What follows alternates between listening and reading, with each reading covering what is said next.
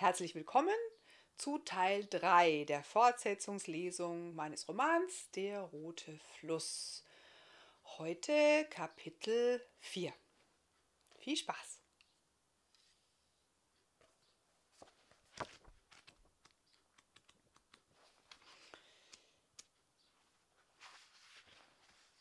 Barthamiel und Familie Schulos. Barthamiel fühlte, wie seine Hose langsam feucht wurde. Mit den Händen tastete er den Boden ab, auf dem er saß. Kalt und schlammig war die Erde um ihn herum. Schwankend stand er auf und rutschte sogleich wieder aus. Selbst mit dem Stock, den sein Vater ihm mitgegeben hatte, fand er keinen richtigen Halt. Vorsichtig setzte er einen Fuß vor den anderen. Schlupp, schlapp machte es bei jedem Schritt. Der Boden wollte einfach nicht fester werden. Wo um Himmels willen bin ich hier nur gelandet? murmelte Barthamiel. Er sank bei jedem neuen Schritt tiefer ein. Kurz darauf steckte er fest. So viel er auch zog und sich mühte, er kam nicht mehr vorwärts. Wenn ich doch nur etwas sehen könnte, schimpfte er vor sich hin. Er setzte sich wieder auf seinen Hosenboden und dachte an Lichtina wie es ihr wohl gerade erging. Wo mochte sie gelandet sein? Vielleicht hatte der Wind sie gar nicht so weit auseinandergerissen. Lichtina, rief er erst zaghaft, dann brüllte er Lichtina, bist du da? Wenn du da bist, hilf mir bitte. Ich stecke fest, ich bin es, dein Barthamiel. Doch keine Lichtina antwortete. Ein paar Minuten später hörte er ein Wispern und Zischeln. Worte wie so groß, gefährlich, aber steckt fest, drangen an sein Ohr. Ich bin Barthamiel Brocken. Ich bin ein Badriese, rief Barthamiel freundlich in die Richtung der Stimmen. Äh, ich bin nicht gefährlich. Könnte mir vielleicht jemand helfen? Ich stecke hier fest. Niemand rührte sich, und so setzte er noch ein Bitte nach. Warum bist du denn auch geradewegs in das Moor gelaufen? hörte er eine Stimme nun ganz in der Nähe. Wie kann man nur so dumm sein? Der Weg ist doch deutlich gekennzeichnet. Das mag schon sein, brummte Barthamiel ein wenig verstimmt. Wenn man sehen kann, ist es bestimmt einfach. Kurz darauf packten ihn Arme links und rechts, hakten ihn unter und zogen ihn aus dem schlammigen Boden. Dabei stöhnten und ächzten seine Helfer unter ihre schweren Last. Was bist du doch für ein schwerer Brocken! Du machst deinem Namen wirklich Ehre, Herr Bartriese, sprach ihn eine Männerstimme an, nachdem er endlich wieder festen Boden unter seinen Füßen hatte. Und wem habe ich meine Rettung zu verdanken? fragte Barthamiel erfreut. Ich bin Bahne schullos, und neben mir steht mein Sohn Marti. Wir sind Moorleute, Du bist im Tal des großen Moores. Wie bist du denn hierher gekommen? antwortete ihm die Stimme. Oh, murmelte Barthamiel, das ist eine lange Geschichte. Wieder war ein Wispern zu vernehmen, gerade so, als flüstere jemand in eines anderen Ohr. Ich weiß nicht, Marti, hörte er Barneschulos auf das Flüstern antworten. Bitte, Vater, vernahm Barthamiel nun auch die bettelnde Stimme des Sohnes. Also, Herr Bartriese, mein Sohn Marti möchte gerne deine Geschichte hören. Er hat vorgeschlagen, ob du nicht mit zu uns kommen willst. Bald ist es Nacht. Äh, nicht, dass das für dich einen Unterschied machen würde, aber na ja, wir haben ein Feuer im Haus, wir haben Suppe und in ein paar Tagen können wir dich auf einen sicheren Weg hier aus dem Tal bringen. Suppe? Habt ihr gesagt, Bahneschulos? Barthamiel, der nichts gegen einen guten Teller Suppe einzuwenden hatte, nickte. Ich könnte meine Hose über dem Feuer trocknen und wenn es euren Sohn wirklich interessiert, erzähle ich meine Geschichte, aber fröhlich ist sie nicht. Deine Geschichte wollen wir alle hören, Herr Bartriese. Wir Schulos lieben Geschichten. Marti war ganz aufgeregt. Er nahm Barthamiels Hand und legte sie auf seine Schulter. Ich gehe ganz langsam. Es ist nicht weit. In der Hütte des Bane-Schulos ging es wild durcheinander. Barthamiel vernahm viele verschiedene Stimmen, ein rasselndes Husten und schniefendes Niesen. Wie viele von euch leben denn hier zusammen? fragte er verwundert. Er schaffte es nicht, die ganzen Stimmen auseinanderzuhalten. Marti antwortete ihm. Also, da sind meine Brüder Rang, Salte und Sam und meine Schwestern Iska, Tima, Gisa und Agi, die jüngste. Und meine Mutter Isme. So kalt und feucht es draußen im Moor gewesen war, so heimelig und warm war es in der Hütte der Familie Schulos. Bartamel bekam eine große Schüssel mit Suppe vorgesetzt, die fremd schmeckte, aber äußerst bekömmlich war. Was ist das für eine Suppe? Derartiges habe ich noch nie gegessen. Bartamel fuhr sich durch den Bart und rülpste satt und zufrieden. Eines der Mädchen kicherte. Das ist Birkenhuhnsuppe mit Fieberklee und Moosbeere, gab ihm ein Stimmchen zur Antwort. Darf ich ein wenig mit deinem Bart spielen? fragte es, und ohne seine Antwort abzuwarten, kletterte jemand auf seinen Schoß. Agi, du kannst doch nicht einfach, schimpfte Mutter Isme los. Lasst sie nur. Ich finde es wunderbar, wenn mein Bart gezaust wird, unterbrach Barthamiel Agis Mutter. In der Stube wurde es ruhiger, Stühle wurden gerückt und Barthamiel nahm an, dass sie sich alle um ihn herumgesetzt hatten. Erzählst du uns jetzt, was geschehen ist? fragte Marti. Wie kommst du hierher und warum bist du blind? Agi kämmte hingebungsvoll Barthamiels Bart und er begann seine Geschichte zu erzählen. Die Familie lauschte gespannt, seufzte und litt mit ihm, nur unterbrochen vom Niesen und Husten der Kinder. Und dann trennte uns der Wind, und ich bin hier bei euch im Moor gelandet. Wo Lichtina ist, weiß ich nicht. Aber ich werde sie suchen. Wir haben uns versprochen, dass wir nicht aufgeben wollen, bis wir uns wiedergefunden haben. Ein leises Schluchzen war zu hören. Weint da jemand? fragte Barthamiel. Das ist meine älteste Schwester Iska, gab ihm Matti zur Antwort. Die weint wegen allem. Die ist sehr empfindlich, was die Liebe angeht. Sie ist verliebt in den Sohn vom Bäcker in der Stadt. Blöder Kerl, kam es aus der Ecke der Stube und Barthamiel musste grinsen.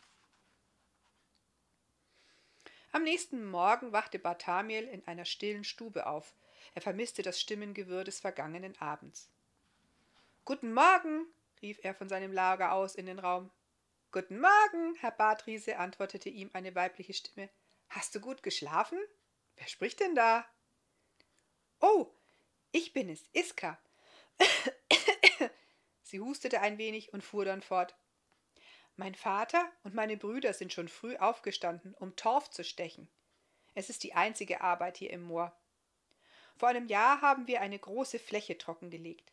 Meine Mutter ist mit Tima und Gisa zu den Felsen gegangen, um den Torf dort auszulegen. Wir wollen ihn in den nächsten Tagen auf dem Markt verkaufen. Es wird bald Herbst, die Menschen brauchen etwas, um Feuer zu machen. Ich passe auf meine kleine Schwester Agi auf. Der Weg zu den Felsen ist für sie noch zu gefährlich.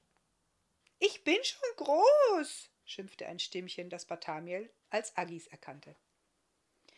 Wenn du gefrühstückt hast, werde ich meiner Familie etwas zu essen bringen. Iska hustete wieder. Ich lasse dir Agi zur Unterhaltung da. In ein paar Tagen können wir dich in die Stadt mitnehmen, wenn wir dort unseren Torf verkaufen. Wenn du also willst, kannst du gerne noch ein wenig bleiben. Vielleicht magst du uns ja noch ein paar Geschichten erzählen. Ich weiß so wenig über Bartriesen und Staubelfen. Nachdem Barthamiel sein Bärenmus aufgegessen hatte, setzte sich Agi wieder auf seinen Schoß, nieste kräftig und kraulte ihm den Bart. Nach einer Weile fragte er Seid ihr alle krank, Agi? Ich höre euch die ganze Zeit niesen und husten. Nein, richtig krank sind wir nicht. Es ist nur Schnupfen, gab ihm Agi als Antwort. Wir husten und niesen das ganze Jahr über. Im Moor ist es kalt und feucht, weil Schuhe ständig im Schlamm stecken bleiben oder versinken, tragen wir erst gar keine. Nachdenklich fragte Barthamiel. Was spielst du denn so, wenn du da draußen bist? Er erinnerte sich an die Wärme bei den Bartriesen, an die Kletterfelsen und die weite, trockene Ebene mit ihren vielen Mauselöchern, auf der er als Kind mit seinen Freunden Murmeln gespielt hatte. Was soll ich denn spielen? antwortete ihm das Mädchen verwundert. Dort draußen gibt es doch nichts. Außerdem sagt Vater, es wäre zu gefährlich für mich, da ich die Wege im Moor noch nicht so gut kenne. Barthamiel dachte an Lichtinas Wald. Gibt es keine Bäume, auf die du klettern kannst? Nein, hier im Moor stehen keine Bäume. Oder Wiesen, über die du springen kannst. Nein, es gibt kein Gras und auch keine Blumen. Manchmal kauft Vater einen Strauß Blumen auf dem Markt für Mutter. Die sind immer so wunderschön. Agi wirkte auf einmal traurig. Barthamiel fühlte sich schlecht, weil er das mit dem Moor nicht besser gewusst hatte. Am Abend saß Familie Schulos am Feuer zusammen und Agi bat ihm, er möge doch vom Land der Badriesen erzählen. Barthamiel wollte das kleine Mädchen erfreuen und schmückte seine Erzählungen besonders bunt aus. Er beschrieb ihnen das hohe Gebirge mit den wunderbaren Felsenplätzen. Er erzählte von der Sonne, die auf seiner Seite des roten Flusses immer schien und die die Nasen der Badriesen zum Leuchten brachte. Er fuchtelte in seinem Haar herum und malte ihnen mit seinen Händen ein Bild von den gewaltigen Turmfrisuren der Badriesenfrauen, die hin und her wippten. Die Familie lachte zwischen gewaltigen Nies- und Hustenanfällen und wärmte sich an Barthamiels Geschichte. Barthamiel erzählte vom Wald der Staubelfen, von den silbernen Wohnstuben, den Bäumen, die zehnmal so groß waren wie er, und von Lichtungen mit Gräsern und Blumen. Wie gerne würde ich über Wiesen laufen und Blumen pflücken, murmelte Aggi schlaftrunken, bevor sie auf Barthamiels Schoß einschlief. Als Barne und seine Söhne sich am nächsten Morgen für ihre Arbeit fertig machten, stand Barthamiel bereits an der Tür.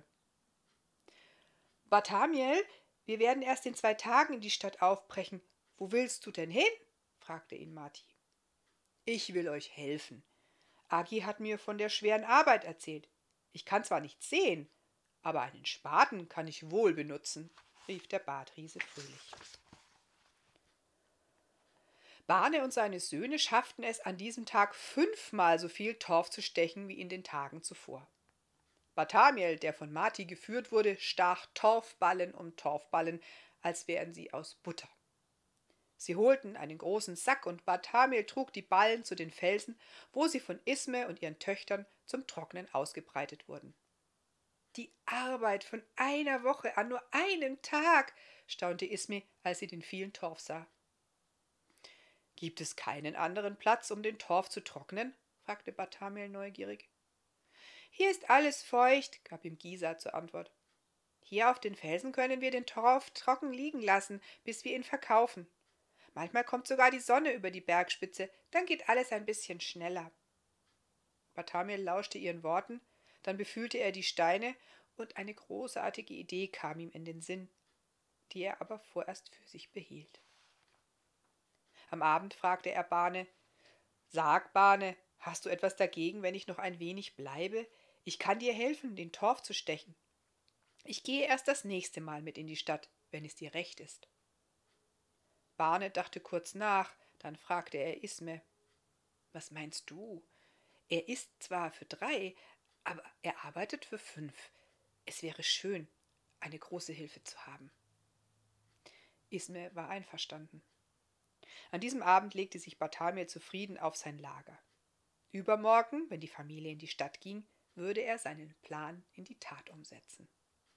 Er dachte an Lichtina, wie sie leicht und fröhlich über die Wiesen tänzelte, wie sie sich freute, wenn die Sonne ihre Füße berührte. Wir werden uns wiedersehen, flüsterte er in die Nacht und schlief mit dem Bild ihres lieben Gesichts ein.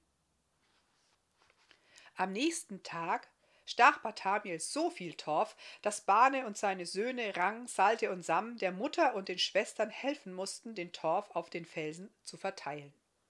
Marti blieb bei ihm und gab Anweisungen, wo er zu stechen hatte.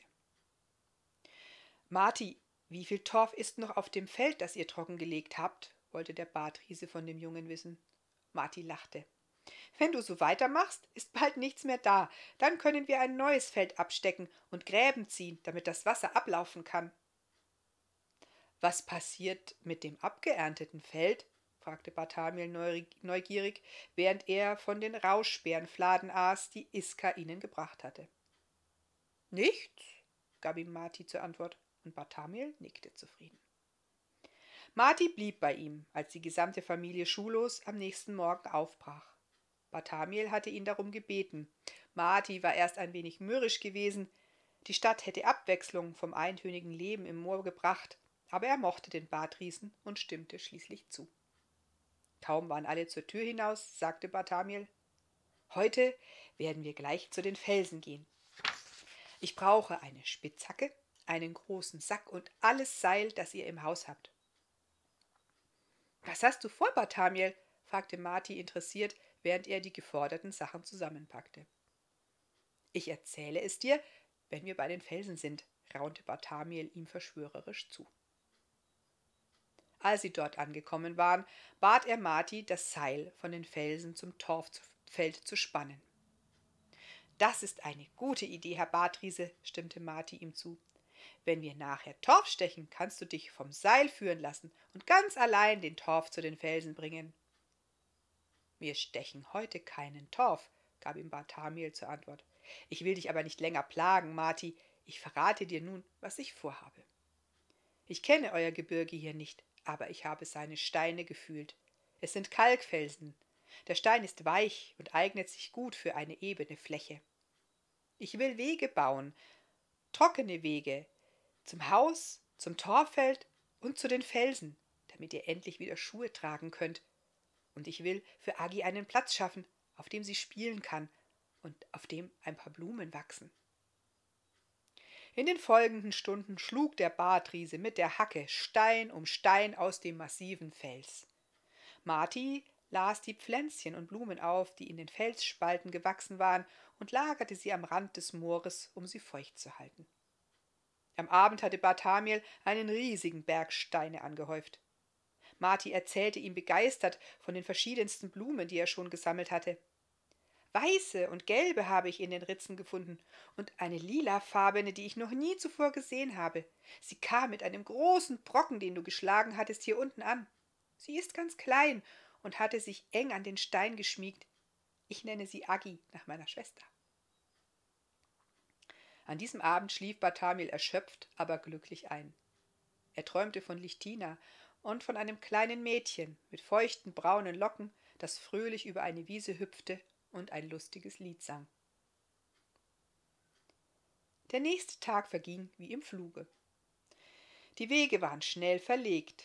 Von den Felsen zum Torfeld setzte Barthamiel einen Stein neben den anderen, bis ein bequemer Weg entstand. Dann schleppte er Brocken bis zum Haus der Familie Schulos. Marti sagte ihm, wo er die Steine hinlegen musste, und bis zum Abend waren alle Wege fertig. Als sie im Haus bei einer guten Suppe mit Birkhuhnfleisch saßen, plapperte Matti ganz aufgeregt. Wenn wir das nächste Mal in die Stadt gehen, werden wir uns Schuhe kaufen. Wir haben so viel Torf, den wir verkaufen können, dass es für Schuhe für uns alle reicht. Und vergiss die Socken nicht, brummte Bartamel vergnügt. Ja, Socken! Matti klatschte in die Hände. Wir werden Schuhe und Socken haben. Den nächsten Morgen verbrachte Barthamiel damit, säckeweise Steine in das trockengelegene Moor zu schütten. Dann befühlte er Brocken für Brocken. Er ertastete ihre Beschaffenheit, ihre Ecken und Flächen. Und wie ein großes Mosaik legte er die Steine aneinander, so dass es eine ebene Fläche gab. Marti musste Schlamm herbeiholen und die Ritzen und Spalten damit auffüllen. Du musst nun die Blumen in die Ritzen setzen. Es wird zwar keine richtige Wiese werden, aber im Lauf der Zeit wird sich dort allerlei Grünzeug ansiedeln, erklärte Barthamiel fröhlich. Marti fand noch ein paar Moose und Flechten, grub einige Beerensträucher aus, und noch bevor die letzten Sonnenstrahlen hinter dem Gebirge verschwunden waren, war Agis Wiese fertig. Am nächsten Morgen standen Marti und Barthamiel schon früh auf. Sie wollten der Familie Schulos entgegengehen, wenn sie aus der Stadt zurückkamen. Nach einiger Zeit hörten sie ein heftiges Niesen und Marti sagte, das war Gisa, so niest nur meine Schwester. Kurz darauf kam die Moorfamilie um eine Wegbiegung und staunte nicht schlecht. Agi stürmte auf Barthamiel zu. Was macht ihr denn hier? Ach, sagte er, ich brauche dringend meinen Bart gezaust, und da dachte ich, wir kommen euch ein Stück entgegen. Er nahm Agi auf seine Schultern, und das Mädchen jauchzte vor Freude. Ich will gar keinen Baum, ich habe einen Bartriesen.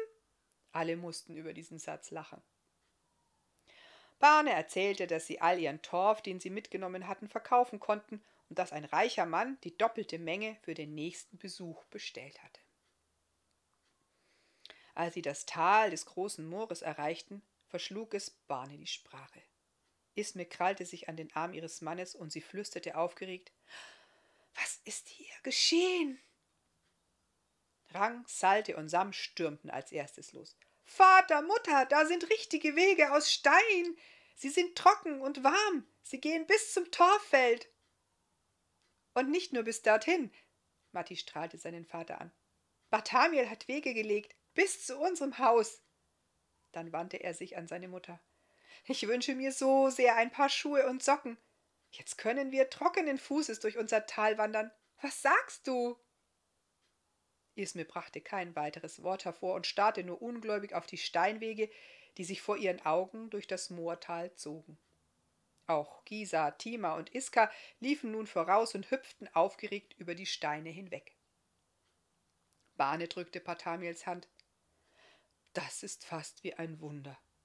Wie können wir dir dafür danken? Patamil brummte ein wenig und schüttelte dann den Kopf. Ist schon gut. Dann nahm er Agi von seinen Schultern. Für dich habe ich noch eine besondere Überraschung. Du kannst mich doch sicher zu eurem Torffeld führen, oder? Aki nahm Barthamiel bei der Hand und ging leise mit ihm den Weg entlang. Warum bist du denn so still, kleine Agi? Fragte Barthamiel. Weil ich nicht weiß, was mich noch mehr überraschen sollte als die wunderbaren Wege, die du für uns gebaut hast. Ich brauche jetzt keine Angst mehr haben, dass ich mich verlaufe. Ich darf vielleicht sogar Schuhe haben, wie Mati. Plötzlich blieb das Mädchen stehen. Was siehst du? Bartamel wusste, dass sie am Torfeld angekommen waren. Beschreib mir doch bitte, was du dort siehst. Ich möchte so gerne wissen, ob es dir gefällt. Aki hielt Bartamiels Hand ganz fest. Das ist für mich? Ja. Es ist wunderschön. Das Mädchen stockte. Ein Platz aus vielen Steinen, wie der Marktplatz in der Stadt. Aber hier wachsen Blumen. Ich sehe weiße, gelbe und lila Blumen. Ihre Stimme klang, als sehe sie ein Wunder. Die lila Blume heißt Agi. Marti hat sie nach dir benannt, als er sie in dem Felsen entdeckte, raunte Barthamiel ihr gerührt zu. Meine eigene Blume, flüsterte Agi begeistert. Und dort wachsen Moosbeerenbüsche, und da sind grüne Moose und, und Flechten. Überall wächst etwas. Es ist fast wie wie eine Wiese? fragte Barthamiel vorsichtig. Ja, hauchte das Mädchen ergriffen. Dann ließ Agi Barthamiels Hand los und rannte über den Platz. Sie jauchzte und jubelte. Ihre, Geschwister, Vater und Mutter kamen dazu und stimmten vergnügt in die Begeisterung und in das Lachen der kleinen Agi mit ein. Das Herz des Badriesen war voller Freude. Er konnte nicht sehen, was er geschaffen hatte, aber er hörte, dass es gut geworden war. Er holte den Beutel, in dem er seine Rauschbeerenfladen aufbewahrt hatte, unter seinem Wams hervor und fing das Lachen und die Jubelschreie der kleinen Agi damit ein. Das soll mein Dank sein, dachte er. Lichtina würde es gefallen. Dann steckte er den Beutel wieder zurück. Die letzten Tage bei Familie Schullos waren voller Lachen und Fröhlichkeit. Barthamiel dachte jeden Tag an Lichtina, aber seine Gedanken waren lange nicht mehr so trüb wie am Anfang. Eine Woche später brach er mit der Moorfamilie auf, um in der weiten Welt nach seiner Elfe zu suchen. Sie verabschiedeten sich tränenreich von ihm, besonders Agi und Marti fiel der Abschied schwer. Doch Barthamiel zog es weiter. Er musste Lichtina finden. Und so trennten sich ihre Wege in der großen Stadt. Ich hoffe, es hat euch gefallen und ihr freut euch schon auf morgen. Sagt es gerne weiter und bis dahin bleibt zu Hause und gesund. Tschüss!